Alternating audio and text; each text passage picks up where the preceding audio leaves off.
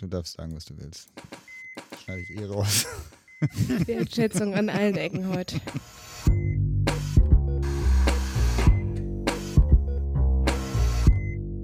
Nö, jetzt mal einfach so loslabern.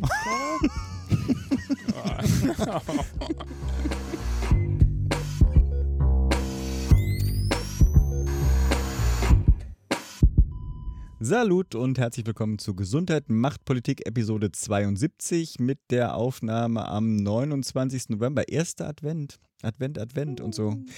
Wieder in voller Besetzung begrüße ich unsere Podcast Public Health Physiotherapeutin Claudia Czernik. Namen Claudia. Hallo. Und unseren Podcast Arzt Pascal Nulderik. Moin Pascal. Moin, moin. Salut allerseits. Ja, was euch heute erwartet. Nach einem Update von uns gibt es dann News zum dritten Bevölkerungsschutzgesetz und dem zweiten Rettungsschirm für die Kliniken. Philipp blickt zurück auf zehn Jahre Amnok und verrät euch hoffentlich auch, was sich hinter dieser Abkürzung verbirgt. Ich melde mich wie immer mit News aus der Welt der Heilmittelerbringung und diesmal auch was zur viel diskutierten Frauenquote. Danach gibt es wie immer die Kurznews und Hinweise. Und das Interview haben wir dieses Mal mit MedWatch geführt. Die durchforsten das Netz nach unseriösen Heilversprechen und äh, berichten von ihren Recherchen, diesmal hauptsächlich zur BZGR und dem BMG.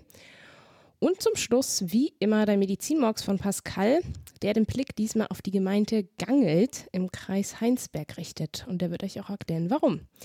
Aber erstmal zu euch. Was gibt es denn bei dir Neues, Pascal? Nicht so viel. Es gibt ja logischerweise nur wenige persönliche Treffen. Und unsere, sag mal, Indoor-Buddies, wir treffen eigentlich nur eine. Indoor-Buddies? Ja, wir treffen die meisten Personen draußen. Also jetzt, sag mal, Freunde, befreundete Eltern, Kindern und so. Ne? Die trifft man draußen am Spielplatz und wir haben dann für uns quasi zwei festgelegt, die wir auch drin treffen, damit es wenigstens immer die gleichen sind und man wenigstens weiß, mhm. wenn man sich angesteckt hat sozusagen. Und die sind derzeit krank, das heißt, man trifft sich gar nicht drin. Ja. Und draußen ist jetzt ja mittlerweile auch so kalt, dass man sich dann nicht mehr so lange trifft. Ich habe beim letzten Mal was vergessen zu erzählen. Mir ist nämlich was echt Witziges passiert. Sorry hier an dieser Stelle, dass ich das beim letzten Mal nicht erzählt habe. Ich stand da vor zwei Wochen irgendwie am Wochenende am Bürgersteig, habe da gerade irgendwie einen Kindersitz ins, ins Leihauto eingebaut, ja. Und dann läuft so eine Joggerin da am Bordstein mir vorbei und fragt, Pascal, ne? Ich so ein bisschen verwirrt, so denke so, okay, äh, kannte sie jetzt irgendwie jetzt intuitiv nicht, aber das heißt ja auch nichts, ja. Manchmal vergisst sie auch irgendwie. Und die und ich so, ja. Und sie so, ich höre deinen Podcast, bitte weitermachen, ja. Und dann lief sie weiter. Also hier, äh, mittlerweile weiß ich, wer es ist. Hier, liebe Grüße an dieser Stelle, ja, an die äh, Hörerin im Speziellen. Auf jeden Fall eine eine sehr schöne Art, äh, spontan erkannt zu werden. Passiert uns natürlich als Podcast-Stars natürlich ständig. Nein, Gott, war total nett. Also freut mich. Ähm, ja, schöne Grüße, ja, genau. falls ihr nochmal vorbeirennt. Genau, genau und, so. genau. und auch an dieser Stelle natürlich. Weiß jetzt ja auch, wo ich wohne. ich hoffe, dass so gut ist. Genau, ansonsten ähm, bin ich dabei, die Weihnachtsgeschenke zu besorgen. Ich glaube, so früh wie sonst noch nie. Und ich habe mir endlich, endlich mal ein neues Interface bestellt. Äh, mal sehen, ob das bei der nächsten Aufnahme dann zum Einsatz kommt. Ja, außerdem habe ich mich mal als Impfarzt gemeldet für diese Corona-Impfzentren, die es demnächst geben wird. Bin mal gespannt, also an diesem Wochenende, sprich, ich habe noch keine Antwort, aber ich bin mal gespannt. Bei der KV oder wo meldet Ja, das ist so ein bisschen sich? unklar. Es gibt okay. in, soweit ich es gesehen habe, noch keine offiziellen Strukturen oder keine Stelle, wo man sich offiziell melden kann. Ich habe mhm. mich jetzt einfach mal so da allgemein gemeldet und ich hoffe, dass es weitergeleitet wird, habe aber auch so über Kontakte erfahren, dass da demnächst nochmal, also nächste oder übernächste Woche was kommt und dann vielleicht, ist ja auch gar nicht klar, wie hoch da überhaupt der Bedarf an Personal ist. Mhm. Ja, es kann auch sein, dass mhm. das gar nicht notwendig ist, aber ja, weiß ich einfach nicht. Aber ich dachte, ähm, es wäre auf jeden Fall eine Sache, die ich gerne machen würde, wenn ich könnte. Wie geht's dir, Claudi?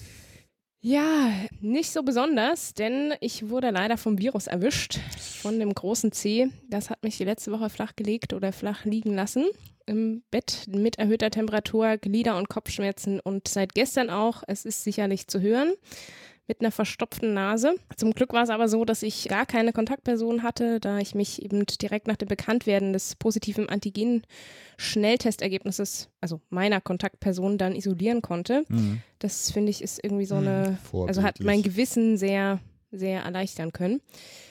Ja, es geht mir soweit gut, aber ich wünsche das echt niemanden. Außer vielleicht dachte ich vorhin so, aber vielleicht klingt es auch böse zu sagen, den Leuten, die den Virus leugnen, damit sie Das wissen, ist- dass es ihn böse. wirklich gibt. Nee, aber vielleicht ist es auch zu böse. Gut. Hm.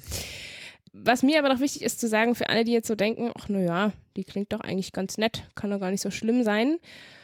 Ich sitze hier im Schlafanzug in meinem Bett und habe den Teevorrat an Tees neben meinem Bett stehen, den keiner trinken wollte, weil ich eh nichts schmecke und riechen kann. Hat auch Vorteile, Also, ne? Die Ja, freuen sich der auch. ganze endlich alte, alte grüne Tee, überaromatisierte grüne Tee kommt jetzt weg. Ja, Ist doch und schon auch seit fünf Jahren ansonsten. abgelaufen. Das merkt die Ja, nicht. ist egal. also schickt mir auch gerne noch alten Tee von euch, was los muss. Ja, es ist schon echt verrückt, aber gut. Und ja, auch sonst, also so die Aufnahme ist heute echt abgesehen von Duschen und Kochen das Einzige, was ich gemacht habe. Und wer mich kennt, weiß, dass ich eigentlich ein sehr aktiver Mensch bin. Also so, damit ist echt nicht zu spaßen, aber ich hoffe, wir kommen weiterhin gut durch. Und an dieser Stelle auch nochmal vielen Dank für all die Leute, die so fleißig einkaufen gehen für uns und uns mit allen Dingen versorgen. Hm. Jetzt auch eine Nachbarin hat so eine große Tüte Datteln vor die Tür gestellt und Corona-Medizin draufgeschrieben mit Zwinkersmiley. Also ja, man braucht echt ein gutes Umfeld. Aber Philipp, zu dir, wie geht's dir denn? Bei mir gibt es nicht viel Neues. Also es gibt was im privaten Bereich. Meine Tochter ist endlich wieder daheim, was sehr schön Mhm. ist. Was natürlich ein bisschen problematisch ist, weil die natürlich jetzt auch in Quarantäne ist. Das heißt, mit der Begrüßung war dann echt skurril. Ne? Man sieht sich so Mhm. nach Monaten am Bahnhof und ja, bleib mal weg. Ne? Hm, Aber das äh, kriegen wir jetzt die äh, paar Tage auch noch hin. Genau. Nee, aber sonst gibt es nichts Neues. Ich würde sagen, wir können gleich mit den News loslegen. Pascal, willst du gleich starten? Ja, kann ich machen. Es gab, ich glaube, gar nicht so spät nach unserer letzten Aufnahme dann das dritte Bevölkerungsschutzgesetz oder das dritte Gesetz zum Schutz der Bevölkerung bei einer epidemischen Lage von nationaler Tragweite, um es äh, korrekt zu formulieren. Ich glaube, es wurde am 18.11. debattiert im Bundestag und auf den naja, ganzen Quatsch drumherum und ähm, mit den Vorwürfen von Ermächtigung etc. gehen wir jetzt hier ähm, nicht ein, aber ich wollte mal zwei interessante Punkte rauspicken, die ich irgendwie ähm, erwähnenswert fand. Zum einen, dass gesetzlich versicherte Personen, die einer Risikogruppe angehören, einen Anspruch auf Masken haben. Genau genommen FFP2-Masken. Also steht so nicht im Gesetz, aber das wird in der zuständigen Verordnung dann kommen. Das fand ich schon irgendwie eine interessante und eine, eigentlich auch eine, eine gute Lösung. Ja, also ob das dann eine ausreichende Menge ist etc. Aber die sind ja doch ich weiß nicht, wie das euch geht. Es gibt da ja, je nachdem, wo man das kauft, ja doch auch Mhm. ganz schöne Hm. Wucherpreise. Ich meine, mhm. ich bestelle natürlich nur da, wo ich weiß, dass es irgendwie ein günstiger Stückpreis ist, ja, und trotzdem gute Qualität. Aber es gibt sicherlich auch eine ganze Menge Menschen, die nicht wissen und das dann einfach irgendwie vor Ort bei irgendeinem Händler Ja, vor kaufen allem auch und die dann, Qualität, ne? Also da wurde ja auch und dann irgendwie ordentlich- 1,50, 2 Euro, Scheiße, ja. 5 Euro oder 10 Euro für so eine FFP2-Maske zahlen. Ja, Mhm. also Hm. da gibt es ja doch absurde Preise. Können hier so eine Verkaufsempfehlung durchgeben? Ja, genau, gegen Werbung. Wir machen so Genau. Maskenwerbung, genau. Oh, Hilfe. Nee, das machen wir Aber, nicht. aber, das, aber du könntest trotzdem sagen, was ist denn ein normaler Preis? Also jetzt, okay, Klinikpreise sind natürlich was anderes. Also ich gebe immer so zu höchstens so zwei Euro oder sowas aus. Das ist auch ziemlich lustig. Beim DRK hatte ich den Titel Master of Masks, weil ich ähm, für die Zertifikatsprüfung zuständig war. Ui. Also ich könnte jetzt auch eine halbe Stunde erzählen, worauf man achten muss, Mhm. wenn man diese Zertifikate anguckt. Ja, ich meine, das fängt ja schon mal damit an, dass es schon mal gut ist, wenn ein Zertifikat drauf ist. Ne? Genau, ja, aber das ist natürlich auch schwierig, weil normalerweise ist es ja so, dass die CE-Kennzeichnung drauf sein muss, aber Mhm. es gab ja einige Sondererlaubnissen oder Verordnungen auch von der EU, dass äh, die auch eingeführt werden konnten ohne so eine CE-Kennzeichnung, wenn sie aber andere bestimmte Auflagen erfüllen. Und Mhm. das ist aber, also ja, wer weiß denn das schon, ne? Also ja, das klar. musst du dich auch echt in diese Texte ein, einwursteln und am besten noch Chinesisch können, um die meisten Zertifikate zu prüfen und so. Ähm, also für eine FFP2-Maske ist so ein, ich sag mal, ein guter Preis, den man sonst auch vielleicht in der Klinik zahlen würde. Zahlen vielleicht noch ein bisschen weniger nach Stückpreis, aber ist für eine kleine Charge so ein Euro. Wow. Ja, Habe ich noch nie Mhm. gesehen. ja ich sag ja, äh, Mhm, naja. kriegt man nicht, wenn man das und für den chirurgischen Mund-Nasenschutz so 20 Cent pro Ja, ja, Maske. Und ja. ich sehe ganz Mhm. häufig einen Euro für eine chirurgische Mund-Nasenschutz, ja, also 80 Cent Gewinn sozusagen, ja. Also ich weiß Auf natürlich den auch nicht, Gewinn, wo die, den sie sowieso schon Mhm. haben, ja. Mhm. ich weiß natürlich auch nicht, wo die Leute das herbeziehen, ja. Also es kann natürlich sein, dass jemand das nicht für 19 Cent pro Maske kriegt, ja, sondern eben für mehr, ne. Aber Also man kann das bekommen für diesen Preis, ja, ohne dass es ähm, Abstriche bei der Qualität gibt. Mhm. Aber es gibt sie ganz häufig eben halt FFP2-Masken dann auch für 5 oder 10 Euro und das ist. Ja. Deswegen ist es, glaube ich, gut. Hier lange Schleife. Das ist dafür ähm, Personengruppen, die das, für die das auf jeden Fall sinnvoll ist, in jedem Fall sinnvoll ist, sozusagen, dann auch gestellt wird. Außerdem fand ich es ganz schön zu sehen, dass es eine digitale Einreiseanmeldung geben soll. Ich, äh, steht bessere Nachverfolgung des Infektionsgeschehens durch digitale Einreiseanmeldung. Das fand ich total schön, weil ich dachte, das war jetzt fünf Monate zu spät, aber schön, dass ihr das ja endlich mal ins Gesetz schreibt. So. Ja, also wisst ihr, das hätte da ganz ehrlich zum Anfang der Sommerferien hinkriegen können. Und ganz ehrlich, das hätte man in Deutschland auch hingekriegt mit entsprechend Ausschreibung und Beauftragung von, aber naja, das, das soll's ja. Genau, vor allem aber ist natürlich wichtig, dass jetzt festgeschriebene mögliche Einschränkungen ab 35 und 50 Infektionen oder Neuinfektionen pro 100.000 Einwohner in sieben Tagen drinstehen und damit hoffentlich mehr Rechtssicherheit mhm. besteht. Mhm. Ja, ich beschäftige mich jetzt mit dem Amnok, beziehungsweise der ersten zehn Jahresbilanz, der die erfolgt ist. Also am 11. November 2010 hat der Bundestag das Gesetz zur Neuordnung des Arzneimittelmarktes in der gesetzlichen Krankenversicherung oder Arzneimittelneuordnungsgesetz oder AMNOG verabschiedet. Ich glaube, in Kraft getreten ist das wahrscheinlich dann erst 2011 wahrscheinlich. Das haben jetzt, äh, wie gesagt, einige Akteure zum Anlass genommen, eine Zehn-Jahres-Bilanz zu ziehen. Ich weiß auch gar nicht, also mein Problem ist ja, dass diese ganze Pharma-Regulierung ein riesen Snafu ist. Ne? Also wir hatten ja schon ein paar Episoden dazu und die Lobbyinteressen etc. Es ist voller Fettnäpfchen und ich weiß gar nicht, wie viele Versuche es weltweit gibt und ich glaube auch in Deutschland historisch, das Kernproblem des Arzneimittelmarktes zu lösen oder denen zu begegnen, was darin besteht, wie können denn die Ausgaben für Arzneimittel auf der einen Seite begrenzt werden, die in Deutschland ja auch von der Solidargemeinschaft übernommen werden, und gleichzeitig genügend Anreize zu setzen, damit Unternehmen in Entwicklung neuer Arzneimittel investieren und damit ja auch den Patientinnen schnelleren Zugang zu diesen Innovationen ermöglichen. Da verweise ich natürlich auch auf unsere Episode 47 mit dem IQWIC. Da wurde das Amnok-Verfahren auch nochmal kurz beschrieben. Die haben auch eine schöne Grafik auf der Website, um das vielleicht so mit einem oder zwei Blicken dann irgendwie zumindest grob zu verstehen. Die hat mich mal durch eine Klausur gerettet. Die tolle, Grafik. Ja, tolle Grafik. Doppelt nochmal ein Grund, da reinzugucken. Also ganz banal, nach Einführung darf der Hersteller jeden Preis festlegen und muss aber dann ein Dossier zum Nutzen des Medikamentes erstellen, was dann ans, zuerst ans GBA geht. GBA beauftragt das IQWIC zur wissenschaftlichen Bewertung dieses geht zurück und dann entscheidet oder beschließt das GBA dann den Zusatznutzen und das ist dann die Grundlage zur Entscheidung, zu welchem Preis der Hersteller das dann fortan anbieten darf. Aber wie gesagt, im ersten Jahr der Zulassung darf der Preis so liegen, wie das Unternehmen das dann halt für richtig sieht. Wie dem auch sei, langer Vorrede, kurzer Sinn. Jetzt zur 10-Jahres-Bilanz einige Zitate von ein paar Akteuren, zum Beispiel aus dem Ärzteblatt ein Zitat vom Vorsitzenden der Arzneimittelkommission der deutschen Ärzteschaft, dem Wolf-Dieter Ludwig. Ich zitiere, bei allen Bewertungen seit Inkrafttreten des Amnok gilt der Zusatznutzen in mehr als 50 Prozent der Fälle entweder als nicht belegt oder als nicht quantifizierbar. Nur in ganz seltenen Fällen wird dem Arzneimittel ein erheblicher Zusatznutzen zugesprochen und bei 20 Prozent immerhin ein beträchtlicher Zusatznutzen.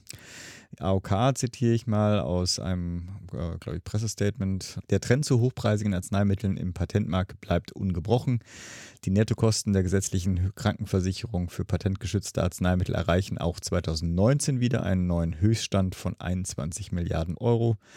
Dies entspricht 2019 einem erneuten Anstieg der Nettokosten von 6 Prozent. Und was ich ganz spannend fand, patentgeschützte Arzneimittel haben zwar nur einen Versorgungsanteil von 6,5 Prozent, aber einen Ausgabenanteil von fast 50, 47,8 Prozent. Frage ist also jetzt ein bisschen, wenn man das nur diese Sachen hört, ist das Ziel verfehlt? Der Amnok-Report der DRK Gesundheit bewertet das deutlich positiver. Auch er zitiert natürlich die ganzen Zahlen, die kann man ja nicht wegdiskutieren. Es wird auch ergänzt, dass inzwischen jede vierte Neuheit ein Hochpreismedikament mit Kosten von über 100.000 Euro ist. womit sich auch deren Anteil verdoppelt hat. Trotzdem bewerten die Experten des Reports und darunter auch Professor Hecken, der, also der Vorsitzende des GBA, das Amnok-Verfahren insgesamt als positiv äh, mit den Worten wissenschaftlich, transparent und fair. Aber auch die Experten und der Bericht ähm, sagen, dass es weiterentwickelt werden müsste. Bis Ende 2019 wurden insgesamt 259 neue Wirkstoffe in 439 Verfahren durch den GBA auf einen Zusatznutzen hin überprüft und bei mehr als der Hälfte dieser Nutzenbewertung, genauer 57 Prozent, konnte ein solcher auch belegt worden. Wichtig, die verhandelten Abschläge, die für die Krankenkassen und privaten Krankenversicherungen dann später den Preis neuer Arzneimittel reduzieren, blieben auf einem weitestgehend fast konstanten Niveau in der Zeit. Also es lag wohl zwischen 18 und 27 Prozent. Der Bericht dann weiter. Es ist erkennbar, dass sich die Spielräume der Preisabschläge auch bei hochpreisigen Arzneimitteln nicht bedeutend vergrößern. Und weiter, insgesamt belaufen sich die Einsparungen allein für die gesetzliche Krankenversicherung über den gesamten Zeitraum auf mindestens 9 Milliarden Euro. Also die bewerten das positiv im Sinne, hätten wir das nicht, ist natürlich die Frage, welchen Vergleich man macht, aber hätten wir das nicht, wären die Kosten noch deutlicher gestiegen. Vergleich ist natürlich ein bisschen, ja, ein bisschen schwierig meine persönliche, ich gebe zu, semi-informierte Einschätzung, mal abgesehen von einer äh, kompletten Umstellung und ich bin für alle Vorschläge äh, offen. Äh, insbesondere, ich glaube, der Sebastian Schöner hatte auch in seinen zwei Episoden da auch durchaus mal was ganz Neues entworfen, zumindest für essentielle Arzneimittel. Ich sag mal, solange wir in diesem über Lösungen innerhalb unseres marktwirtschaftlichen Systems äh, denken, fällt mir auch nichts, nicht viel Besseres ein als eine, zwar eine Weiterentwicklung, aber sozusagen ein Aufbauen auf diesem System. Die AOK in dem schon zitierten Bericht äh, schlägt zum Beispiel vor, den Startpreis gleich an die Vergleichstherapie zu orientieren könnte man machen. Eine andere Diskussion, die auch schon länger stattfindet oder Vorschlag, der schon lange diskutiert wird, ist rückwirkend Über- oder Unterzahlung der Preisdifferenz, also Preisdifferenz zwischen Interimspreis, also was der Hersteller selber am Anfang äh, für einen Preis aufruft, und dem endgültigen Erstattungspreis dann auszugleichen. Also sprich, wenn der Erstattungspreis steht, wird geguckt, wurde zu viel bezahlt, wird, wurde zu wenig bezahlt und das wird dann ausgeglichen.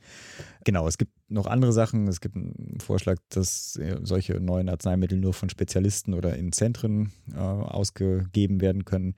Wie gesagt, viele Vorschläge, aber das grundsätzliche Instrument scheint so zu sein, dass wir erstmal nichts Besseres haben. Es ist ja auch grundlegend ja nicht schlecht, weil es ja nee, zu einer Reduktion nee. geführt hat. Ne? Also ich meine, das es ist ja dann auch, man kann sich da schon immer drüber streiten und natürlich hat da die Pharmaindustrie eine andere Ansicht als der Rest, ja.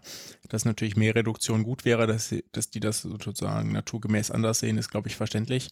Aber ich glaube schon, dass es auch im internationalen Vergleich eigentlich ganz gut funktioniert, ja. ja. Und es ja auch andere Länder gibt, die sagen, das ist ein System, was wir zumindest grundlegend in der Konzeption probieren, ja.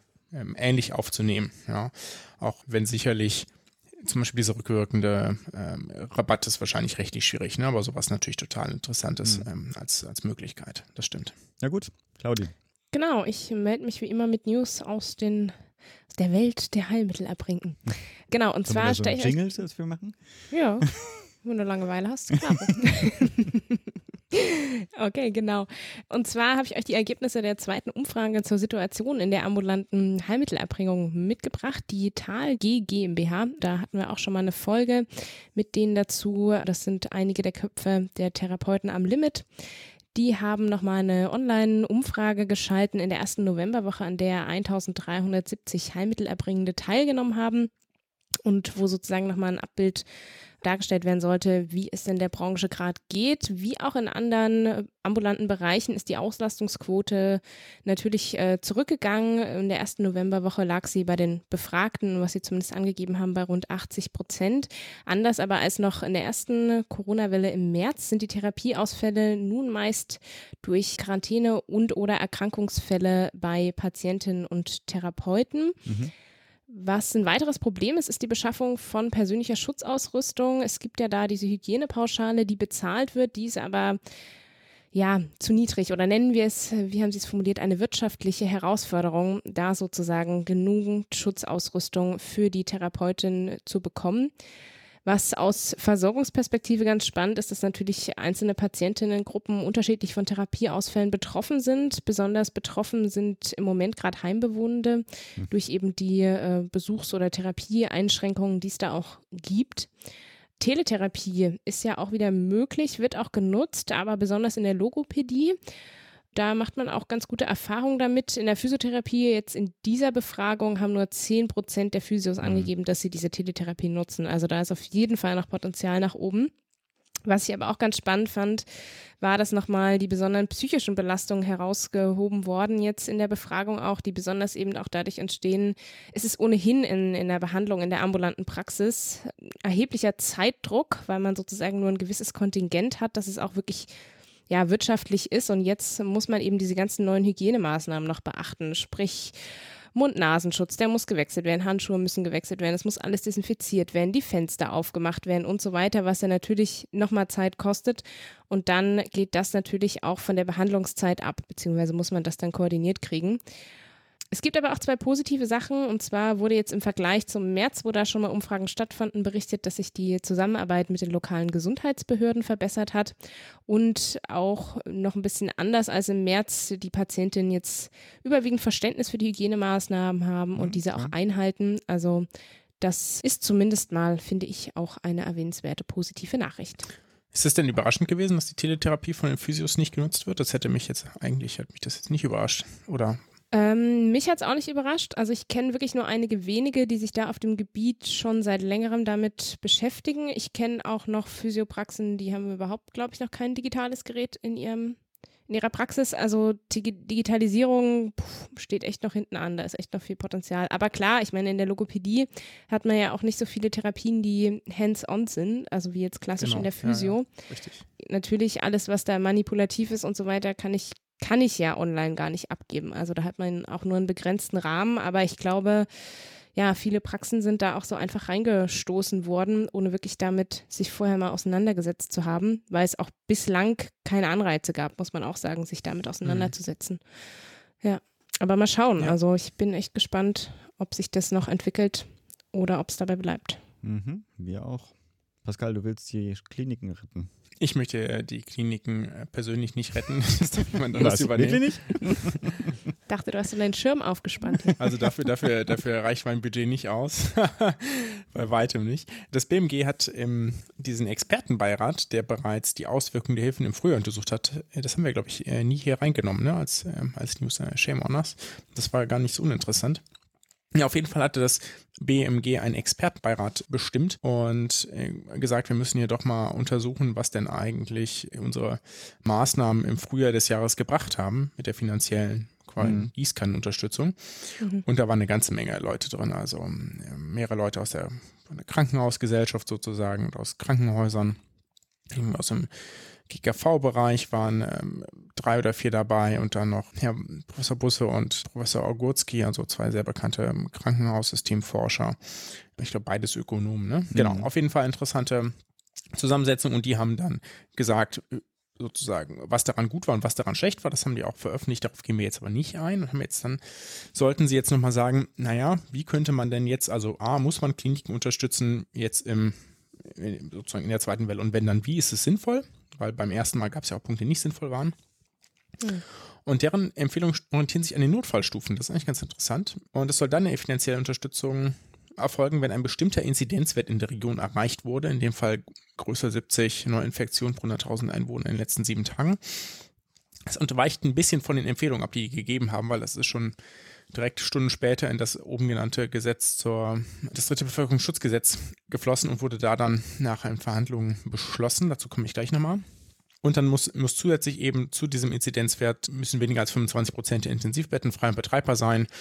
Und als Kliniken der Notfallstufe 2 und 3 erhält man dann 90 Prozent der freien Kapazitäten im Vergleich zu 2019 bezahlt und wenn man nur Krankenhaus der Stufe 1 ist, nur 75 Prozent der freien Kapazitäten mhm. im Vergleich zu 2019. Mhm. Das ist schon ganz interessant, weil wir ja schon noch gesehen haben, dass die kleinen Krankenhäuser so die Covid-Fälle doch so gut wie nicht behandeln sollen, die alle weiter weggeschickt werden mhm. in die mhm. größeren mhm. Häuser. Das mhm. ist jetzt auch nicht überraschend, weil sich da natürlich eine größere Expertise auf der Intensiv tummelt. Ich meine, klar, jemand, der sozusagen nur leichte Symptome hat, den kann man natürlich auch so behandeln, aber der frisst eben halt auch nicht so viele Ressourcen, ne? für den hält man nicht so viel vor. Mhm. Das sind, glaube ich, so ein bisschen die Unterstützung. Also das klingt für mich ähm, nach einem sehr sinnvollen Konzept. Natürlich waren damit eine ganze Menge Krankenhäuser nicht happy, ja, die, insbesondere die kleinen, die massiv profitiert haben in der hm. ersten ja. Welle.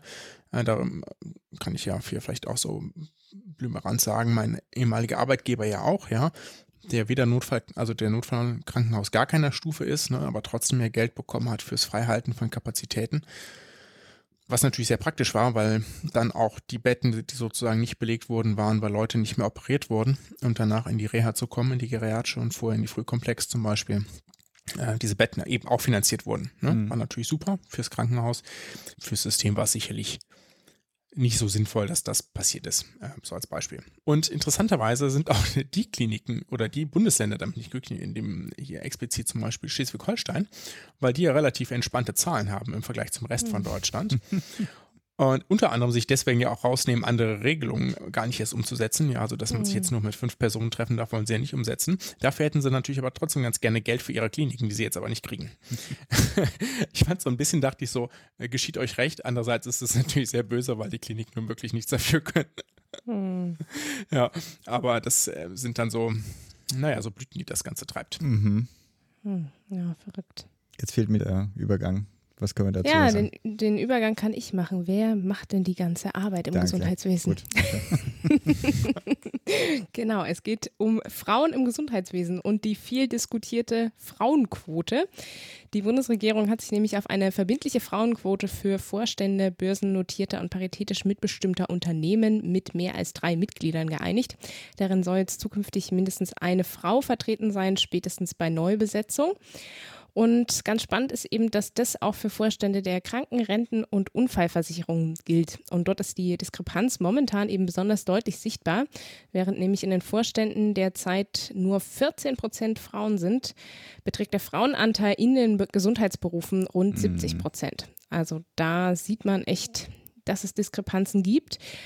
Natürlich, wie immer, also die Quoten sind ja ohnehin umstritten und auch die Reaktionen jetzt auf diesen Vorstoß von der Bundesregierung fallen total unterschiedlich aus. Den einen geht der Entwurf zu weit, für manche nicht weit genug. Also ich glaube mal, die Debatte, die bleibt auf jeden Fall erhalten und ich finde es auch eine sehr umstrittene Kiste. Ich diskutiere die auch sehr gerne und kontrovers, aber es konnte eben mittlerweile auch in Studien nachgewiesen werden, dass wenn man auf eine Freiwilligkeit setzt, dass dann der Angleich wirklich nur im Schneckentempo vorangeht. Mhm. Also die Quoten, will man sie diskutieren, wie auch immer, aber es ist auf jeden Fall, ja, es beschleunigt diesen Angleich auf jeden Fall. Ja. Und an dieser Stelle möchte ich ganz gerne noch auf eine Stellungnahme und auf das Positionspapier zu Frauen in Gesundheitsberufen des Netzwerkes Women in Global Health Germany hinweisen. Darin werden nämlich Argumente für eine Quote diskutiert und auch weitere Forderungen in Gender-Aspekten für das Gesundheitswesen ausführlich dargelegt. In dem Papier, also ich beziehe mich jetzt auf das Positionspapier, mhm. da fordern die Autorinnen auch strukturelle Verbesserungen in fünf Kernbereichen für Frauen im Gesundheitswesen, nämlich zum einen, tada, mehr Frauen in Führungspositionen, aber auch zum Beispiel sich die Migration von weiblichen Gesundheitsfachkräften genauer anzuschauen, die zu untersuchen und da auch strukturelle Unterstützungsangebote aufzubauen.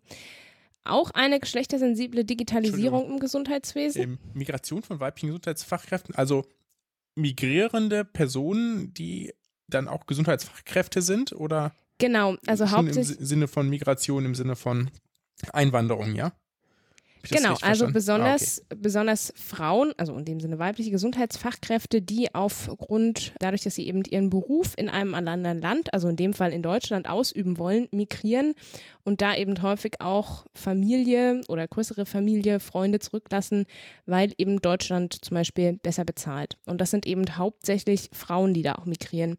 Und es geht eben darum, sich das generell erstmal auch anzuschauen, wer migriert da, unter welchen Bedingungen findet diese Migration statt, mhm. welche Arbeitsverträge nehmen sie hier auch an, weil es ist natürlich die Frage, ne, wenn ich jetzt in, in anderen Ländern noch schlechter bezahlt werde, dann nehme ich hier vielleicht auch einen vergleichsweise schlechten Vertrag an und dann eben auch strukturelle Unterstützungsangebote für solche Personen aufzubauen. Darum ging es. Okay. Die zwei anderen Forderungen sind neben der geschlechtersensiblen Digitalisierung im Gesundheitswesen auch, dass endlich die Erkenntnisse und neuen Erkenntnisse der Geschlechterforschung in der Medizin mehr Berücksichtigung finden. Und der letzte Punkt ist auch eine bessere Vereinbarkeit von Beruf und Familienaufgaben zu erreichen, nämlich indem man Kitas schafft, die auch längere und flexiblere Öffnungszeiten haben, die es auch Frauen ermöglicht, dann sozusagen in ihrem Beruf oder ihren Beruf nachzugehen und trotzdem die Kinder morgens abgeben zu können in die Kita und nachmittags wieder abzuholen. Genau, die Links packen wir euch auch in die Show Notes. In der Stellungnahme, da betrachtet das Global Health Netzwerk auch nochmal die besondere Situation von Frauen in der derzeitigen Covid-19-Pandemie. Ich äh, sehe aus den Links, ist das, sind die an der Charité oder haben sich da gegründet? Oder? Also die Links Genau, sind also- globalhealth.charité.de. Mhm, deswegen. genau, also das Netzwerk Women in Global Health Germany, also der deutsche Ableger, der ist an der Charité an dem Global Health Institut Okay. angegliedert. Okay. Und ansonsten das Netzwerk ist eben international Mhm. auch agierend. Genau, die sind da tätig. Kann ich gerne auch noch den Link mit reinpacken. Ich hoffe, ich habe das nicht falsch verstanden, aber diese ähm, beschlossene ähm, Quote, also die ist ja noch nicht, ähm, noch nicht gesetzt, ne, sondern ist ja nur Ja, sozusagen von der genau. Bundesregierung ähm, beschlossen. Äh, Ist, glaube ich, auch insofern ganz spannend, da das ja keine reine Frauenquote ist, sondern eine Geschlechterquote. Ja. Sprich, wenn es jetzt einen reinen Frauenvorstand geben würde, müsste da in Zukunft auch bei mehr als drei Mitgliedern dann mindestens ein Mann vertreten sein. Mhm. Also, das ist, ist ja sozusagen das, was dann ja, es gibt ja dann ja schon irgendwelche Idioten, die mit irgendwelchen Gegenargumenten kommen, ne? Dass es ja auch andere Branchen gäbe, so. Und da kann man einfach sagen, ja, aber das ist hier einfach, also hier geht es ja einfach nur um Mhm. Diversität im Vorstand, ja, und äh, nicht explizit darum, äh, sozusagen, welches Geschlecht gefördert wird, Ja. sondern es geht hier um Diversität an sich. Finde ich eigentlich ganz schön, weil das das vielleicht zumindest so ein bisschen entschärft, die mögliche Gegenkritik. Wie kommen wir jetzt zum Pandemierat? Ja, wie ist denn eigentlich das Geschlechterverhältnis im Pandemierat? Ey, wir haben so schlechte Übergänge. Ich, äh, ehrlich gesagt, keine Ahnung, weil das äh, gar nicht da steht, glaube ich, auf der Webseite, die ich ja verlinken kann. Aber äh, genau, wir sind übrigens bei den Kurznachrichten. Die ähm, Bundesärztekammer hat einen ärztlichen Pandemierat ins Leben gerufen. Und das ist ja eigentlich prinzipiell keine schlechte Idee. Und ich kann aber gar nicht sagen, wer da drin sitzt, weil da unterschiedliche Fachdisziplinen zusammenkommen und Bundesärztekammer, Wissenschaftlicher Beirat, Bundesärztekammer, DGAM, DGG, GMDS, DGHM, DGIM, DGIN, DGINA, DIVI, DGN, ALM, DGPPN, DGKJ, DGP, DGP, DGP, DGP, es gibt viele DGPs, keine Sorge. MFG. GFV, DTG, AWMF. Und ich, vielleicht habe ich jemand vergessen, fällt bestimmt genau, der meldet sich dann. Genau. Schöner wäre es gewesen, wenn ich alle ausgesprochen äh, vorgelesen hätte, aber naja, also wir packen euch nicht in die Show Notes, schaut mal rein, wenn es euch interessiert. Wunderbar. Genau, ich habe was für alle Filmenthusiastinnen und Global Health Interessierte oder Menschen, die sich vielleicht gerade langweilen und für Global Health interessieren. Auf jeden Fall gibt es das Global Health Film Festival, was vom 1. bis 6.12. stattfindet. Wir haben euch den Link dazu in die Shownotes gepackt. Alle Filme, die da gezeigt werden, sind gegen einen kleinen Obolus online abrufbar. Und ja, also ich habe vorhin mal das Programm mir so ein bisschen angeschaut. Ich finde es total spannend und ja, jetzt die dunklen Abende laden auch zum Filmgucken ein. Und bevor man sich irgendwas Blödes reinzieht, hätte ich jetzt fast gesagt, kann man ja auch mal was zum Thema Global Health schauen. Mhm. Also die blöden Filme sind eigentlich immer meine Lieblingsfilme. Das ist so mein, mein Niveau. Ich habe noch etwas, was ich ganz gut fand. Ähm, drei Viertel der Deutschen wollen Weihnachtsbesuche einschränken. Wie macht ihr das denn Wow. dieses Jahr? Fand ich, Ich eine gute wie- Umfrage. Wie Friedrich Merz, mir ist alles scheißegal. Niemand darf mir sagen, wie ich Weihnachten feiere. Fand Okay. ich den, nee, was hat er gesagt? Niemanden geht es an, Ja, ja. wie ich mit meiner Familie Weihnachten sowas, feiere. ja, Fand ich ja. blödester Spruch des Jahres, aber gut. Weiß ich nicht. Ich bin auch unentschieden. Eigentlich habe ich gar keine Lust auf Weihnachten dieses Jahr. Alle sind so im Weihnachtsfieber. Ich, für mich ist Weihnachten sind soziale Begegnungen und ja, digital mit Leuten Glühwein trinken habe ich echt nicht viel Lust, aber Hm. ich will euch nicht anstecken mit meiner Weihnachtsunlust. Nee, nee, also ich meine, bei uns wird es Weihnachten irgendwie geben. Die Frage ist halt dann immer nur irgendwie wie, ne? Wir haben vielleicht in einem anderen Jahr wären wir quasi zwischen den Familien hin und her gependelt. Also nicht hin und her, sondern erst dorthin, dann dahin gefahren. Aber Wir haben jetzt gesagt, wir treffen die erstmal nur die eine Seite und dafür dann halt zwei, drei Tage länger, weil, naja, wenn man schon da einen Tag ist, dann ist das Infektionsrisiko eh schon 100 Prozent, den ganzen Tag im gleichen Haus hängt. Mhm. Und mhm. dann lassen wir da einen Abstand von ein paar Tagen zwischen, bevor man die anderen sehen würde. Also damit, äh, falls, falls man, wenn man sich überlegt, muss ja sozusagen so denken, als wäre es infiziert, dann ist das vielleicht die einzig probate Lösung. Ja, zumindest für uns. Ja, ich habe mir noch zur Wintersonnenwende noch überhaupt keine Gedanken gemacht. Das ist natürlich auch alles ein bisschen problematisch, weil meine Eltern ja beide äh, Hochrisikokandidaten sind. Weiß ich nicht muss aber auch noch mal gucken. Ich bin auch noch so überhaupt nicht in Festivitätsstimmung. Also wir haben gestern dekoriert hier. aber habt ihr auch so, ich habe das Gefühl, alle Nachbarn haben dies Jahr so doppelt so viel gemacht, weil sie, glaube ich, gerade so viel Zeit haben. So blinkt alles. Und, nee, wir naja. haben das Gleiche, was wir letztes Jahr schon hatten. Es blinkt alles trotzdem. Das ist genauso wie letztes Jahr. genau, noch die letzte Kurznews. Genau, und zwar, wie wir alle wissen, Philipp ist viel bei Twitter unterwegs. Wir sind alle viel bei Twitter unterwegs, aber Philipp ist über eine Studie gestolpert, die wir hier kurz vorstellen wollen. Ich habe dazu mit Dr. Julia Holl vom Universitätsklinikum Heidelberg gesprochen, und zwar zur PAS-PAZE-Studie. Genau, wir haben diesmal ein kleines Kurzinterview gemacht, in der sie die Studie einfach selber kurz vorstellt und da hören wir jetzt einfach mal rein.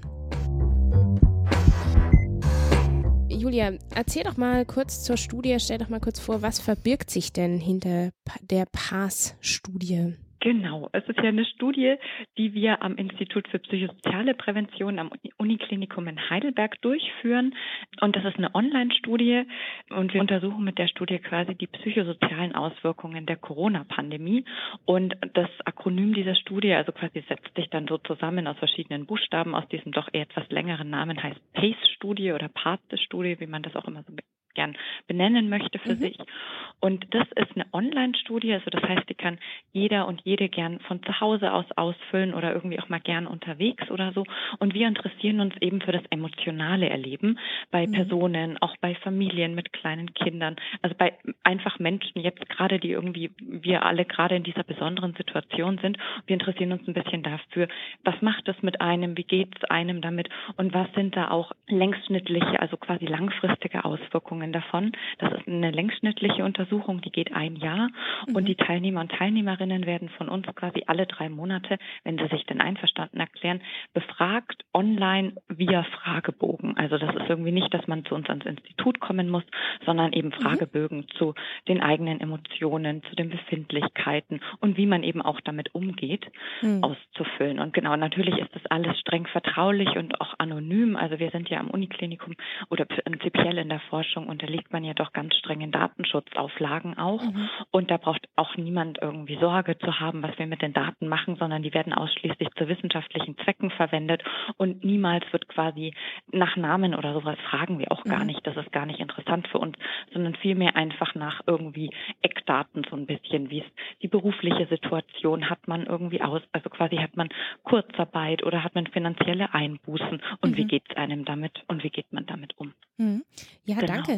Das heißt, wenn ich teilnehmen will, brauche ich sozusagen ein internetfähiges Endgerät, also Tablet, genau. PC und so weiter. Gibt es noch irgendwelche Voraussetzungen, die ich erfüllen muss? Eigentlich sonst wirklich gar nichts, außer dass jeder Messzeitpunkt ungefähr, also man muss sich schon ein bisschen darauf einstellen, es dauert ein bisschen in Anführungsstrichen, also so circa 20 bis 30 Minuten dauert es, die Fragen Bögen zu bearbeiten. Und die sind aber quasi für jeden Messzeitpunkt auch dieselben. Also das irgendwie, irgendwann kennt man die auch in Anführungsstrichen. Und was man eigentlich, eigentlich sonst braucht man nichts. Und man hat schon die Gelegenheit, also das muss man nicht umsonst machen, in Anführungsstrichen, sondern ähm, wir haben eine Verlosung, also mit, mit Gutscheinen quasi. Man, mhm. Wenn man mitmacht, kann man sich auch gerne an einer Gutscheinverlosung noch teilnehmen. Genau. Und je mehr Messzeitpunkte man ausfüllt, desto höher ist dann auch die Wahrscheinlichkeit, dass man da vielleicht auch was bekommt. Und was ja noch irgendwie mal spannend ist bei solchen Studien, vielleicht kennt das ja auch nicht jeder, also an der psychologischen Studie teilzunehmen, mhm. dass das dann schon auch was Interessantes vielleicht sein kann, sich irgendwie, vielleicht kriegt man da mal Fragen gestellt, die man sich so noch nicht gestellt hat oder die auch einem oder einer so noch nicht gestellt wurden. Mhm. Und also das ist dann schon immer unsere Rückmeldung auch von Teilnehmerinnen und Teilnehmern, dass das auch was ziemlich Spannendes sein kann. Mhm. Ja, kann ich nur, kann ich nur bestätigen. Also ich finde das auch immer ganz spannend, also weil ich sozusagen auch gar nicht aus der psychologischen Ecke komme und dann ja. sozusagen einfach mal eine Wahrnehmung und ich finde, das wird dann häufig irgendwie in Worte gefasst und dann denke ich mir mhm. so, ach ja, und jetzt fragen die hier genau mein Gefühl ab. Das ist ja verrückt. Ja. Aber gut, genau. Ja, welche, vielleicht magst du noch ganz kurz erklären, welche mhm. Rolle du bei der Studie spielst? Ich bin Postdoc ähm, an dem Institut, also das bedeutet, das ist so die Zeit nach der Promotion, also mhm. wenn man dann, dann sich wissenschaftlich schon mal qualifiziert hat, ist es so die Zeit irgendwie, wo man sich dann ja, weiter qualifiziert. Mhm. Und genau, ich führe die Studie durch, gemeinsam mit zwei Kolleginnen von mir, das sind Anna Georg und Jana Volkert und wir sind quasi alles drei Postdocs an dem Institut und ähm, quasi haben aber die Initiative, unsere Chefin, also die Direktorin unseres Instituts, hat uns da schon den, den Impuls so ein bisschen gegeben geben, ob das nicht eine spannende Forschungsfrage auch wäre, hm. die ja doch sehr einmalig gerade ist, irgendwie da ja. auch nochmal die psychosozialen Auswirkungen in der Zeit, die wir gerade haben, zu untersuchen. Genau, und unsere Chefin leiten tun wir es, aber quasi ist dann natürlich immer im Hintergrund bei uns hm. dabei. Mhm. Wir haben dann natürlich auch ein Team von Psychologiestudierenden, die uns dann unterstützen bei den ganzen Erhebungen. Also wir haben hier eine Online-Studie und sind mittlerweile, glaube ich, doch ziemliche Spezialistinnen so in diesen ganzen Social-Media-Kanälen, mhm. die es so gibt. Und genau, also haben da sehr viel Unterstützung noch von drei Psychologiestudierenden, die in dem Rahmen ihre Abschlussarbeiten dann schreiben. Ja, und wir freuen uns ja sehr, dass wir die Studie so ein bisschen, ja auch bei euch in dem Podcast haben wir uns sehr darüber gefreut, dass da so Interesse und auch Neugier da ist und genau von sowas lebt ja auch die Forschung. Ja, da fällt mir ein, eine Frage noch, ja. wie lange ist denn der Online-Fragebogen jetzt geschalten? Also wie lange kann ich sozusagen an dem ersten Zeit- oder Messpunkt teilnehmen? Mhm, sehr gute Frage. Das geht jetzt noch eine Zeit alle drei Monate quasi findet ja dann ein Messzeitpunkt statt. Also wenn man quasi jetzt mitmacht, dann irgendwie wäre der nächste Messzeitpunkt im Februar. Mhm. Und wir haben jetzt beschlossen, dieses Fenster offen quasi zu lassen, bis wir, bis das mit dem Impfstoff irgendwie konkreter wird, mhm. sodass da vielleicht, also dass wir da irgendwie finden, das könnte ein ziemlicher Marker sein, wenn mhm. irgendwie klarer ist, irgendwie wir können alle ein bisschen was mehr dagegen machen, als irgendwie uns sozial zu beschränken. Okay. Ähm, das heißt, und man kann jetzt noch gerne weiter teilnehmen. Die Studie ist offen. Okay, genau. Und die Links und Hinweise dazu packen wir, denke ich mal, in die Shownotes. Super. Genau. Und ansonsten natürlich irgendwie, wenn Fragen auch zu den, also was wir ja schon haben, genau, wir haben ja ganz viele Kanäle, über die wir da kommunizieren. Und wenn es Fragen oder Anmerkungen gibt, dann ist man jederzeit eingeladen, uns auch zu kontaktieren und einfach mhm. Fragen zu stellen. Ja, super. Ja, spannend. Also ich, ich persönlich finde das ja auch total spannend, sich so jetzt die ganzen Folgen und Auswirkungen und so weiter mhm. anzugucken, was das so genau. mit der genau. Gesellschaft macht. Ja. Mhm, genau, wir, wir, wir haben auch einen Teil mit, wo wir uns so ein bisschen mit der Neigung zu Verschwörungsideologien beschäftigen, mhm. auch das quasi besser zu verstehen. Was mhm. hat das vielleicht auch mit psychischen Prozessen zu tun, um dann irgendwie, und die Idee hinter solchen Studien oder besonders jetzt hinter unserer Langzeitstudie ist ja zu gucken, was können wir daraus für Schutzfaktoren zum Beispiel mhm. Ableiten mhm. weil es ja so eine besondere Situation ist, dass wir irgendwie dann fürs nächste Mal vielleicht mehr wissen, ah, irgendwie Menschen, die schon vielleicht psychische Vorbelastung haben, sind da nochmal vulnerabler und muss man dann auch mal mehr vielleicht auch Angebote irgendwie schneller quasi mhm. zur Verfügung stellen, dass es halt nicht so schnell in die Krise dann reingeht. Mhm. Ja, oder in Sachen Gesundheitskommunikation. Ne? Also das äh, mhm. frage ich mich ganz viel. Also was müsste man eigentlich kommunizieren? Wie müsste man kommunizieren? Wird auch ja. ausreichend schon in, in leichter Sprache kommuniziert? Kommuniziert und so. Genau. Hm. Genau, das ist ja doch immer eine große Herausforderung dann. Also das merken auch wir ja irgendwie immer, wenngleich wir ja jetzt irgendwie schon auch jetzt irgendwie wobei wir schon sehr lange uns jetzt irgendwie mit der Forschung beschäftigen und gleichzeitig, wenn man so in seinem Thema drinnen ist, so, dass man da schon auch dann merkt irgendwie, wie man irgendwie immer wieder umschalten muss und die Perspektive einfach immer wieder auch beibehalten muss, dass irgendwie jemand, der jetzt einen ganz anderen Bereich hat, irgendwie, dass man da genau eine gemeinsame Sprache findet. Hm, hm. Total. Ja, dann hoffe ich, dass es mir ein bisschen gelungen. Ja, auf jeden Fall. Perfekt. Vielen dann drücke ich die Daumen. Und Merci, ebenso. wünsche ein schönes Wochenende schon mal. Ebenso. Jetzt. Bis dann. Ja, danke. Tschüss. Tschüss. So, damit kommen wir zum Interview der Woche. Und dieses Mal haben wir, wie schon ungefähr vor ähm, naja, ziemlich genau vor der, um der Hälfte dieser Episoden, ne, ist das genau gewesen. Also vor 36 Episoden haben wir in der 36. Episode mit Medwatch gesprochen. Das sind Nicola Kurt und Hinak Feldwisch-Dentrup. Die beiden ich finde den, den Slogan von denen auch einfach cool, ne? Der Recherche verschrieben. Also mhm. ähm, das sind, ist quasi eine unabhängige Rechercheplattform zu allem Möglichen in der Medizin. Ähm, Claudia hat es oben schon so ein bisschen angekündigt. Und die machen immer total spannende und coole ähm, Recherchen. Und über eine davon oder anderthalb davon sprechen wir mit denen und dazu gleich auch noch ein bisschen mehr Murks im Verlauf des Podcasts. Wunderbar, dann ab zum Interview.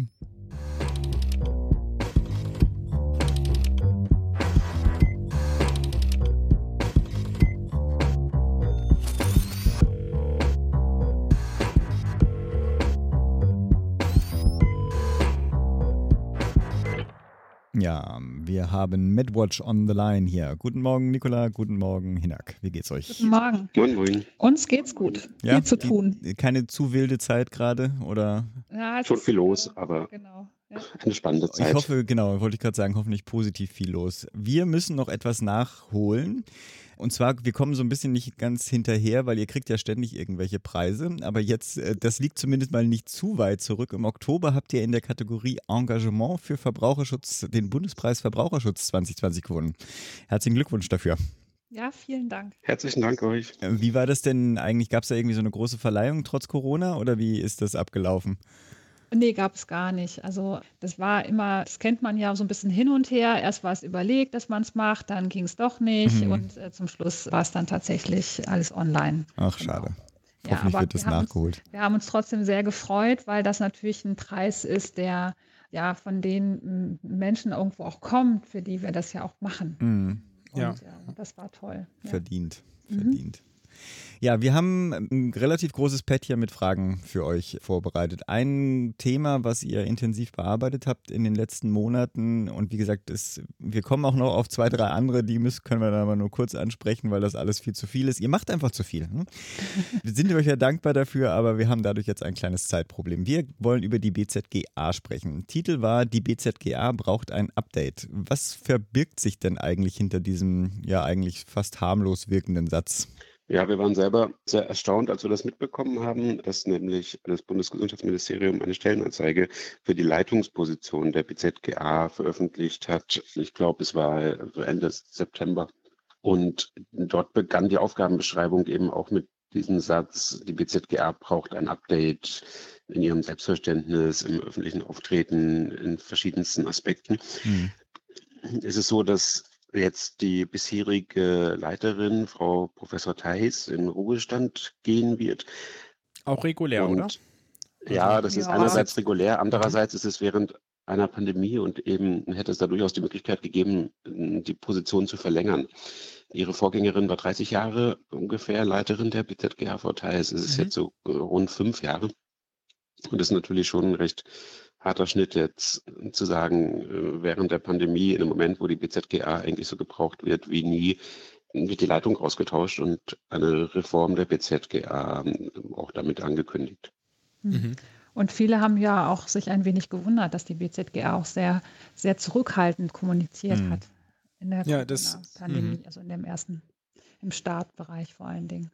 Und jetzt ja. Ja, das fanden, fanden wir tatsächlich auch ähm, erstaunlich. Also sie hat ja nicht nichts gemacht, aber ich dachte so, eigentlich ist das ja eine, eine, wunderbare Aufgabe. Also sie war vielleicht noch nicht, nicht, nicht das erste Mal, wo die so richtig aktiv waren. Es gab ja auch viel zu HIV und AIDS, wo die äh, viel gemacht haben. Da gab es ja auch großen Aufklärungsbedarf damals, aber jetzt ist ja nochmal so eine, eigentlich so eine Paradesituation, ne, wo man zeigen kann, was man an gesundheitlicher Aufklärung kann von irgendwie, was sind quasi Fake News, ja, welche Studienergebnisse bewahrheiten sich, was ist der aktuelle Stand, was kann ich persönlich tun, wie gehe ich mit diesem oder jenem Risiko um. Das mhm. sind ja ganz viele Sachen, wo es total hilfreich gewesen wäre, das zu machen. Wie erklärt ihr euch das denn, dass die BZGA so still war und ist das vielleicht auch einer der Gründe, weshalb das BMG eine neue Richtung einschlagen möchte?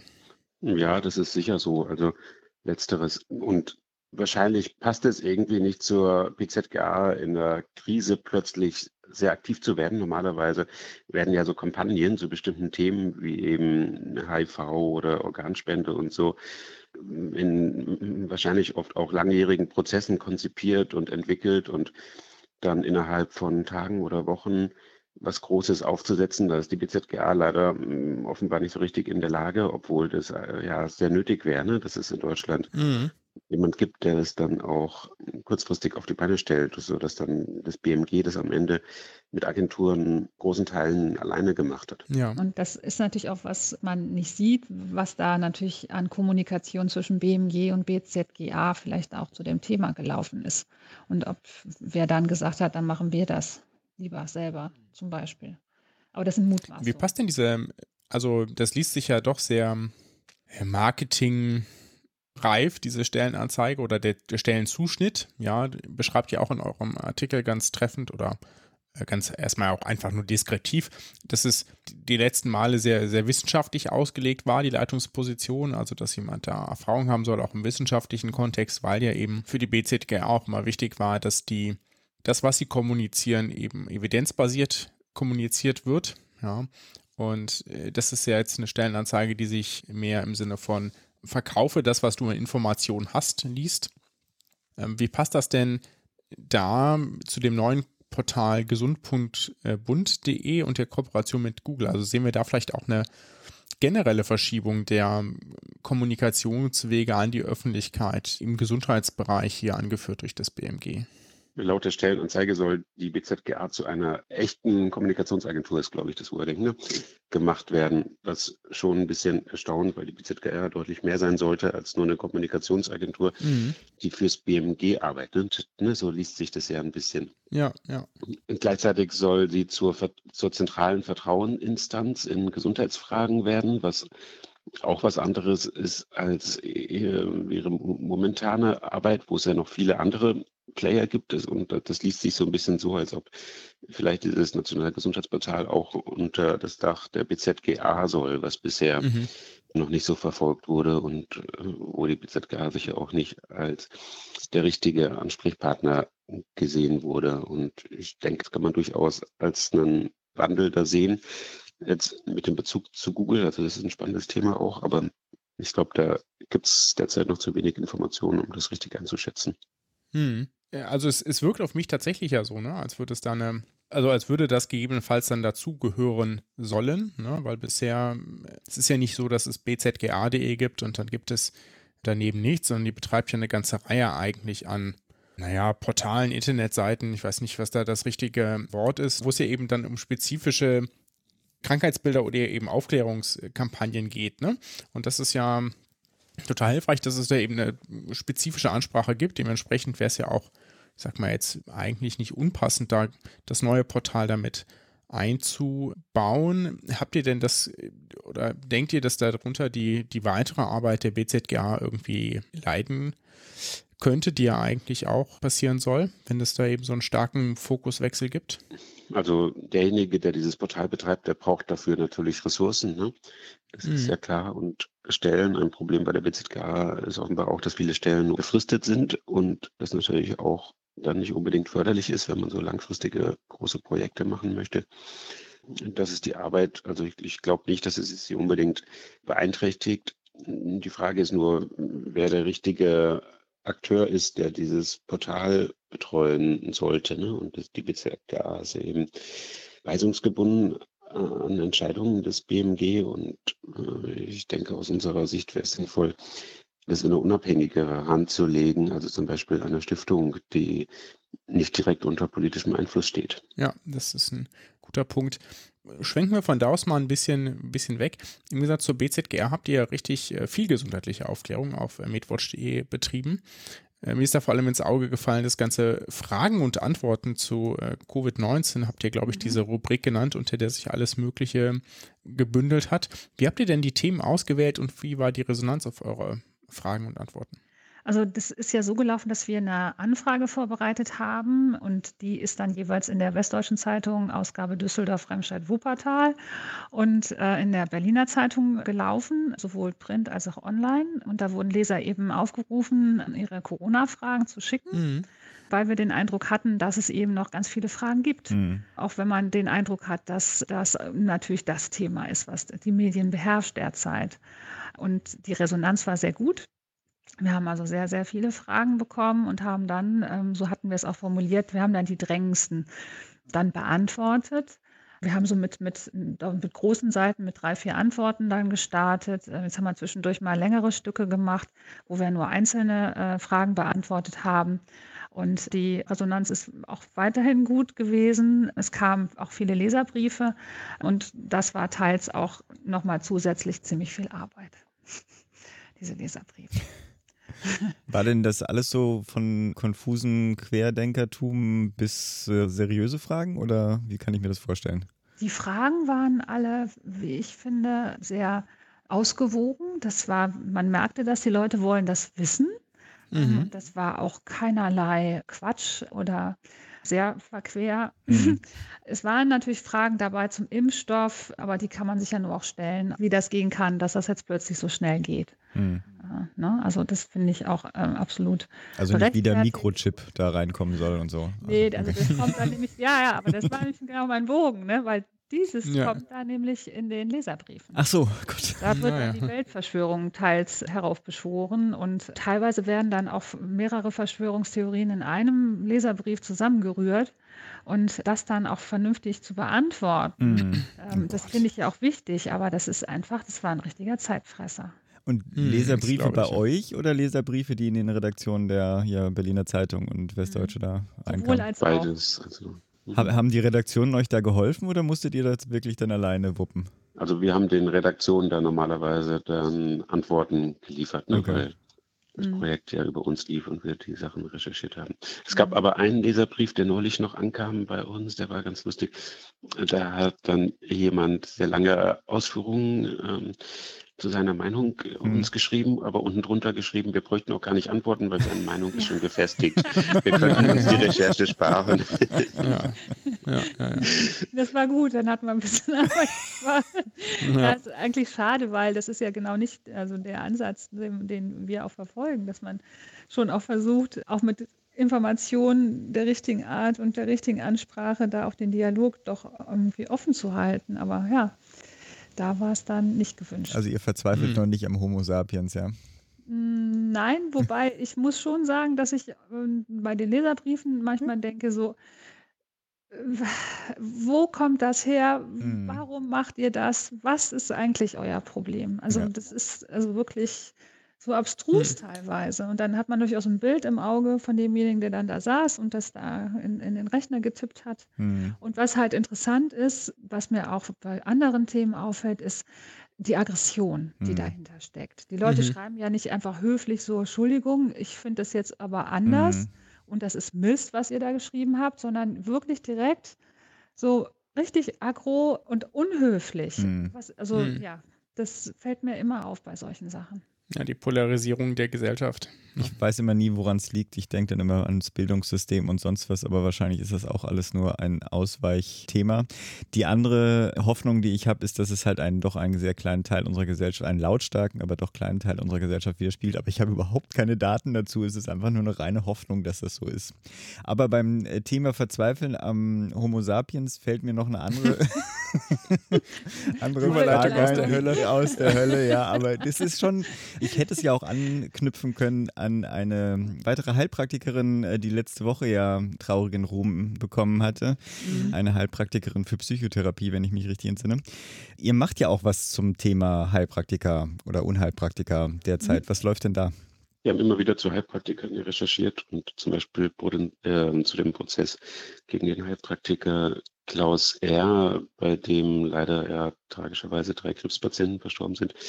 Gerade infolge dieses Falles gab es ja einige Veränderungen und das BMG hat ein Gutachten in Auftrag gegeben, was derzeit offenbar finalisiert wird, zur Frage, wie es mit dem Heilpraktikerberuf weitergehen soll. Mhm. Unter anderem auch, ob es eine Option wäre, diesen Beruf entfallen zu lassen. Und das Gutachten sollte eigentlich schon seit vielen Monaten, also dem BMG zumindest, vorliegen. Da gab es wohl Verzögerungen durch Corona irgendwie. Und jetzt soll das Ministerium das Gutachten bald haben und will das dann offenbar auch irgendwann veröffentlichen. Aber das wird wohl noch einige Wochen mindestens dauern.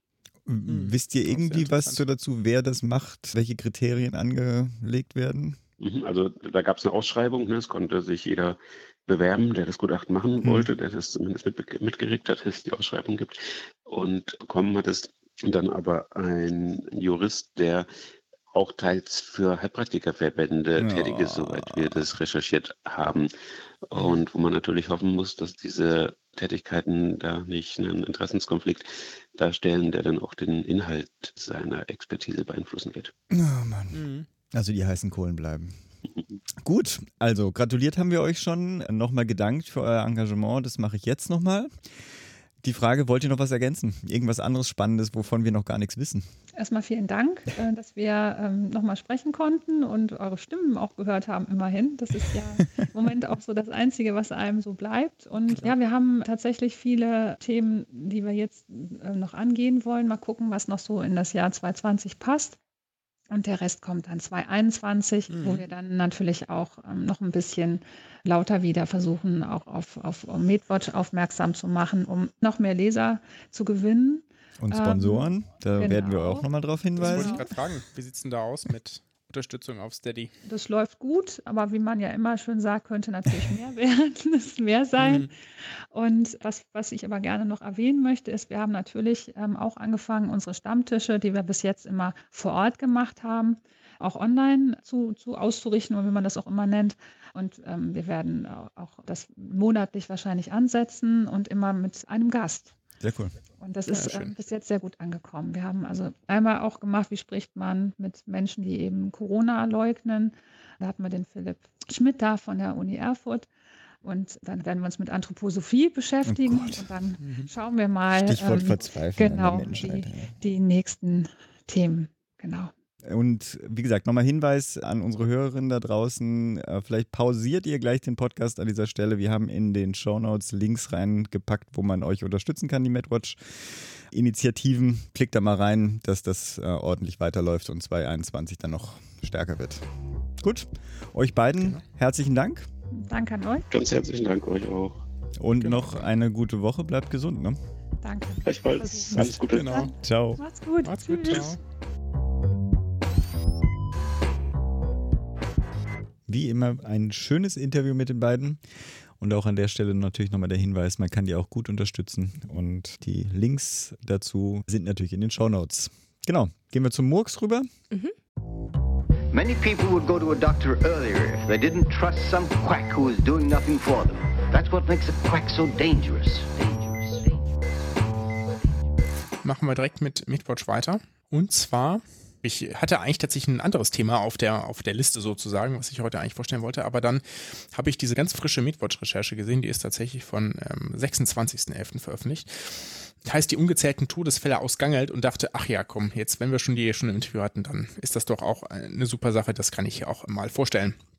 Ihr erinnert euch sicherlich alle an die äh, sogenannte Heinsberg-Studie oder Gangel-Studie aus dem Frühjahr diesen Jahres. Da in der Gemeinde Gangelt im Kreis Heinsberg in Nordrhein-Westfalen gab es Mitte Februar äh, nach einer Karnevalsveranstaltung den ersten großen Ausbruch von Covid-19 in Deutschland. Also in dieser Studie jetzt, pardon. Und ähm, dann wurde das danach untersucht, wurden inzwischen im 30.03. und im 6.04.2020 gut 900 Einwohner mittels PCR untersucht. Dabei 33 bisher unbekannte Infektionen entdeckt und mittels Antikörpertest dann auch vorangegangene Infektionen gesucht, also sozusagen geguckt, welche ähm, Personen hatten ja vielleicht schon eine abgelaufene Infektion, die entdeckst du dann mit der PCR nicht mehr und dann machst du das einfach mittels Antikörpertest. Und daraus ließ sich dann errechnen, dass rund 16 Prozent der Bevölkerung bereits infiziert gewesen war. Soweit so interessant. Das war der erste interessante Punkt. Und dann ging es weiter, auch die Infektionssterblichkeit wurde dort errechnet. Und das war zu dem Zeitpunkt tatsächlich eine sehr interessante Größe, denn meistens war bisher nur die Fallsterblichkeit bekannt, also der Anteil der Verstorbenen aller bekannten Fälle. Und je nach angenommener Dunkelziffer, von der man ja da schon sicher war, dass es eine gibt, da gab es ja verschiedene Schätzungen, liegt die tatsächliche Infektionssterblichkeit, also der Anteil der Verstorbenen von allen Infizierten, entsprechend niedriger. Also wenn die Dunkelziffer höher ist, liegt er niedriger, als wenn die Dunkelziffer nicht so groß ist. Das ist hoffentlich verständlich. Und bis zum 6.4.2020 waren sieben Personen verstorben. Also nicht sehr viele, aber es waren ja auch gar nicht so viele dort trotz diesem Ausbruch äh, infiziert. Und auf dieser Grundlage wurde dann eine IFR von 0,36 berechnet. Und das ist schon eine gar nicht so niedrige Zahl. Das würde bedeuten, dass einer von rund 280 infizierten Menschen verstirbt. Ähm, kann man sich mal kurz überschlagen, so bei, oder kurz überlegen, bei 22.000 Neuinfektionen, die wir gerade so Pi mal Daumen täglich haben, äh, sind das äh, 87 Menschen, äh, 78 Menschen, pardon, jetzt habe ich die Zahl hier schon falsch vorgelesen.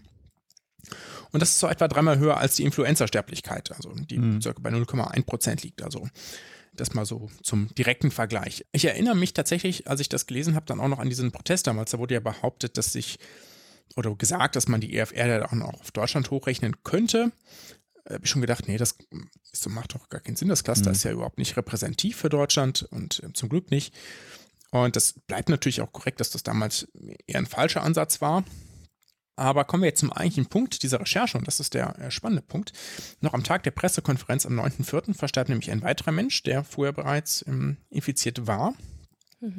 Und der wurde dann zwar noch in, auf der Pressekonferenz erwähnt, aber nicht mit in die FR einberechnet, obwohl man das ja hätte mhm. noch machen können. Ne? Man war ja, die Studie war noch nicht eingereicht. Das mag ja vielleicht auch egal sein, wenn es nur ein kleines Prozentwert dazu käme, aber hier kam ja ein Siebtel dazu. Mhm. Ne? Also, ja, das ist ja schon verschiebt das Ganze ja schon, wenn man so kleine Zahlen hat. Ne? Das ist ja mhm. das Problem bei so kleinen Zahlen, wenn sich da dann etwas ändert. Es wurden eben Infizierte bis einschließlich 6.4. eingeschlossen, soweit so gut. Aber Sterbefälle eben auch bis dahin, obwohl die frisch infiziert hatten, frisch Infizierten mhm. sozusagen ja noch gar keine Chance hatten, zu, daran zu versterben. Ja, also man hätte einfach entweder das, kann das mathematisch natürlich einfach rausrechnen oder eben dann die Personen einschließen, die äh, zum Beispiel Cut-off zwei oder drei Wochen später dran verstorben sind. Ne? Das wäre auch eine sehr probate Möglichkeit gewesen. Und hätte dann sagen können, aktuell liegt die IFR so, wir verfolgen aber noch zwei Wochen nach und mhm. sollte sich dann noch etwas ändern, würden wir das nochmal nachberichten. Das wäre eine Möglichkeit gewesen, trotzdem schon mal Aussagen treffen zu können. Ne? Das ist aber nicht passiert und bis zum 4. Juni das ist das Datum des Einreichens des Artikels im Journal, waren bereits zehn der positiv getesteten Patienten und Patienten verstorben. Ja, also drei mehr. Und bis Anfang Oktober jetzt weitere sechs davon, also ehemals positiv getestet, davon laut dem Kreis, aber nur drei mit hoher Wahrscheinlichkeit, also dass sich das auf Corona zurückführen lässt. Hm. Ja, werden also 13 Personen wo sich das prinzipiell darauf zurückführen lässt, bei zwei davon auch mit mehr als drei Monaten zwischen Infektion und Tod. Kann man da vielleicht auch als Langzeitfolge fassen. Also das hätte man vielleicht gar nicht in so einer Studie richtig mit erfasst und hätte da vielleicht nur die elf mhm. gezählt, bei denen man einen engen zeitlichen Zusammenhang haben könnte. Und selbst wenn man, ich sag mal, diese eine Person da auch nicht erwischt hätte, weil der Zusammenhang doch nicht so eng war zeitlich, dann wären es vielleicht zumindest zehn gewesen. Aber das sind ja doch bei so einer kleinen Zahl doch einige mehr als sieben. Und mit dieser Zahl von 13 hat Christian Althaus, ein Epidemiologe der Uni Bern, das einfach mal berechnet, das Konfidenzintervall oder 95-prozentige Konfidenzintervall der Heinsberg-Studie für die EFR war 0,14 bis 0,74. Das ist eine große Spannweite. Bei 13 Todesfällen wären es aber bereits 0,35, also fast mhm. die untere Grenze der angegebenen, mhm. bis 1,13 mit einer gemittelten IFR von 0,66 gewesen. Und das ist natürlich was ganz anderes als die propagierten 0,36. Mhm.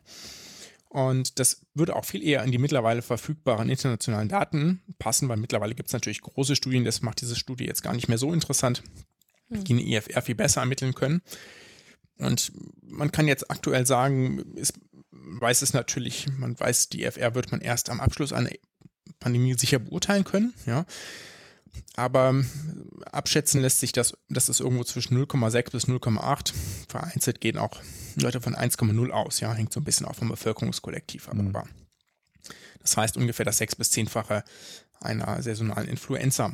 Was man vielleicht ein ganz klein bisschen, also das ist die Recherche, ist natürlich ein Knaller, gab es auch irgendwie keine vernünftige Reaktion drauf von den Studienautoren, ist ein bisschen schade, weil das ist einfach nicht gut gemachte Wissenschaft. Ähm, also zumindest, es hätte ja durchaus Gelegenheit gegeben, da im Review-Prozess nochmal Zahlen nachzutragen oder mhm. zumindest diese eine Person auf jeden Fall mit aufzunehmen. Das hätte ja schon was verändert, aber das war offenbar gar nicht gewünscht. Hm, was man vielleicht trotzdem so ein bisschen zur Verteidigung ähm, anführen kann, ist, dass aufgrund des Clusters nun mal einfach eine kleine Studie war und auch so kleinen Datenmengen, wo einzelne Verstorbene die Raten so stark beeinflussen, sollte man keine generellen Schlüsse ziehen. Das war ja auch damals schon passiert und falsch, aber die berichtete IFR von 0,36 stellt ja qua Konfidenzinterfall nicht in Frage, dass die IFR auch viel höher liegen könnte. Mhm. Ne? Also zumindest, wenn man die Studie genau liest, ist es da ja durchaus drin. Der, ich würde sagen, der Gewinn der Studie war damals tatsächlich, dass halt einfach ein Cluster ja, rasch untersucht wurde mit ersten Abschätzungen einer Dunkelziffer und einer EFR, die sich nicht auf die Gesamtbevölkerung, aber zumindest auf andere Cluster möglicherweise übertragen ließ. Und das ist sicherlich, was damals interessant war, auch wenn jetzt heute die Ergebnisse nicht mehr so interessant sind, weil es mhm. dazu auch mhm. Daten aus größeren Kollektiven gibt. Ja, okay. Dankeschön. Spannend, spannend. Mhm. Mir geht die ganze Zeit im Kopf rum. Ich finde, die ungezählten Todesfälle aus Gangelt ist doch auch ein perfekter Krimi-Titel, oder?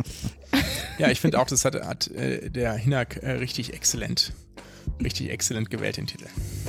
Ja, gut. In diesem Sinne, bleibt gesund, macht gesund.